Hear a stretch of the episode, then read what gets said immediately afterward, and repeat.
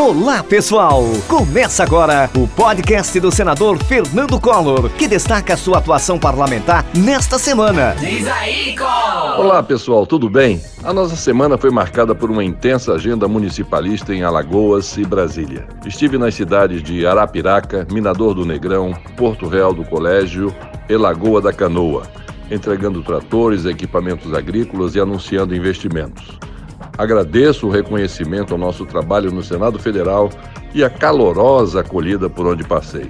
Em Arapiraca, assinei ao lado do prefeito Luciano Barbosa a ordem de serviço para a urbanização do Lago da Perucaba. São investidos quase 10 milhões de recursos para essa obra. Foram conseguidos por nós em Brasília e já estão disponíveis no caixa da prefeitura. As obras tiveram início imediato. Na solenidade, informei o prefeito Luciano que estou enviando mais 11 milhões para ações na saúde e na infraestrutura. Arapiraca sabe que pode contar com a força e a determinação do nosso trabalho. Ainda na cidade de Manuel André, reuni-me com vereadores. Recebi demandas importantes para o município. Já estou em busca dos investimentos. Agradeço a conversa com o presidente da Câmara, Tiago ML, e os vereadores Léo Saturnino, Fábio Henrique, Dr. Fábio, Alisson Datim, Adriano Targino, Givaldo Bicudo, Melquisedeque, o nosso Melk, Márcio do Canaã, Zé Carlinhos e Pablo Fênix. Em Minador do Negrão, anunciei a pavimentação asfáltica do centro da cidade até o povoado Jequiri.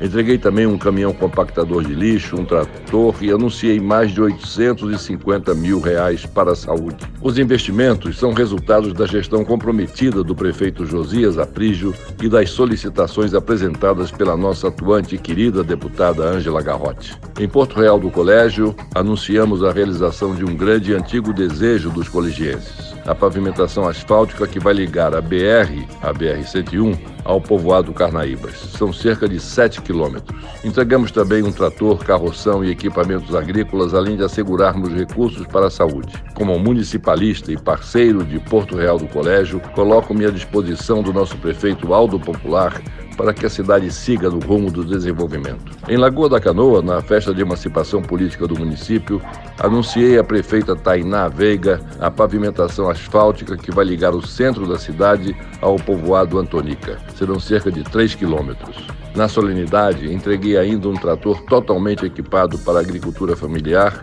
e assegurei um milhão de reais para a saúde. Ao lado do deputado Arthur Lira, vou trabalhar para obter os recursos necessários para a urbanização da Orla da Lagoa. Durante a nossa fala, o presidente Bolsonaro entrou por meio de vídeo do Face e recebeu o carinho da população. O governo Bolsonaro tem sido um parceiro importante de Alagoas e do Nordeste. As demandas apresentadas por nós têm sido solucionadas pelo seu corpo de ministros. Em Maceió, Conversei com o trade turístico de Alagoas ao lado do ministro do Turismo Gilson Machado Neto e do nosso prefeito JHC.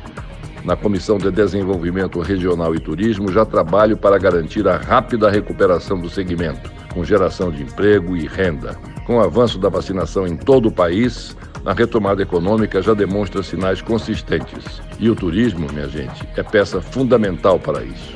Durante a vigésima marcha dos legislativos municipais, realizada nessa semana em Brasília, recebi a Medalha do Mérito Municipalista. É a mais alta honraria concedida pela União dos Vereadores do Brasil, a UVB, em reconhecimento ao trabalho que realizo pelo desenvolvimento das cidades alagoanas e brasileiras. Agradeço ao presidente da UVB, Gilson Conzati, e ao vereador de Maceió, Ciderlane Mendonça, pela condecoração. Aproveito para agradecer a expressiva presença de prefeitos e parlamentares das cidades alagoanas no nosso gabinete no jantar oferecido ao fim da marcha. Estamos à disposição da agenda municipalista.